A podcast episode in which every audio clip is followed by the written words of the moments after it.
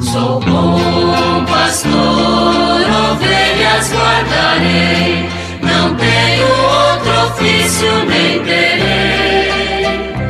Quantas vidas eu tiver, eu lhes darei.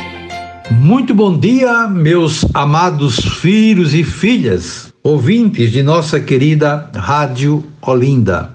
Vamos dar continuidade à leitura da carta do Santo Padre, o Papa Francisco, para o segundo Dia Mundial dos Avós e dos Idosos, que celebramos no domingo passado por conta da memória que celebramos na terça-feira passada do dia da festa de São Joaquim e Santana, os pais de Nossa Senhora, portanto, avós de Jesus. Continua o Santo Padre: A velhice não é um tempo inútil no qual a pessoa deva pôr-se de lado, recolhendo os remos para dentro do barco, mas uma estação para continuar a dar frutos a uma nova missão que nos espera convidando-nos a voltar os olhos para o futuro. A nossa sensibilidade especial de idosos, de idade anciã, as atenções, pensamentos e afetos que nos tornam humanos deve voltar a ser uma vocação para muitos.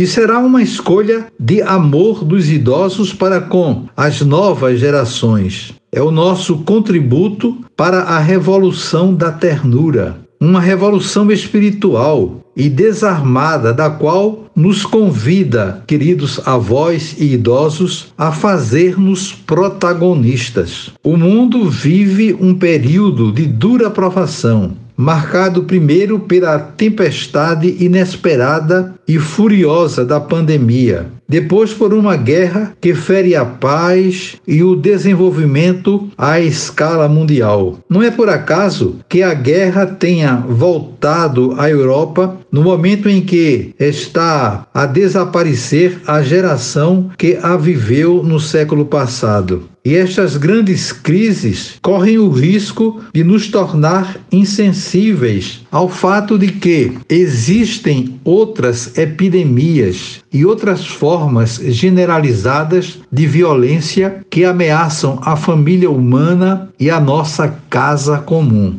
Perante tudo isso, temos necessidade de uma mudança profunda, de uma conversão que desmilitarize os corações, permitindo a cada um reconhecer no outro um irmão. E nós, avós e idosos, temos uma grande responsabilidade: ensinar às mulheres e aos homens do nosso tempo a contemplar os outros com o mesmo olhar compreensivo e terno que temos para com os nossos netos. Aprimoramos a nossa humanidade ao cuidar do próximo. E hoje podemos ser mestres do modo de viver pacífico e atento aos mais frágeis a nossa atitude poderá, talvez, ser confundida com fraqueza ou servilismo, mas serão os mansos, não os agressivos e prevaricadores que herdarão a terra, conforme está em Mateus 5:5. Um dos frutos que somos chamados a produzir é o de guardar o mundo, Todos nos sentamos nos joelhos dos avós que nos tiveram ao colo, mas hoje é o momento de colocar sobre os nossos joelhos, com a ajuda concreta ou mesmo só com o coração, juntamente com os nossos netos, muitos outros assustados que ainda não conhecemos e que talvez fujam da guerra ou sofram por causa dela. Guardemos no nosso coração, como fazia São José, Pai terno e solícito, os pequeninos da Ucrânia, do Afeganistão, do Sudão do Sul. Vamos parando por aqui. Amanhã nós continuaremos com a leitura. Desejo a vocês todos um dia feliz invoco sobre vocês as bênçãos do Pai, do Filho e do Espírito Santo. Amém.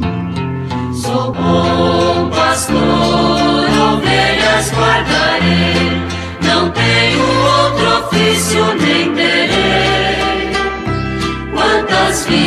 Eu peço.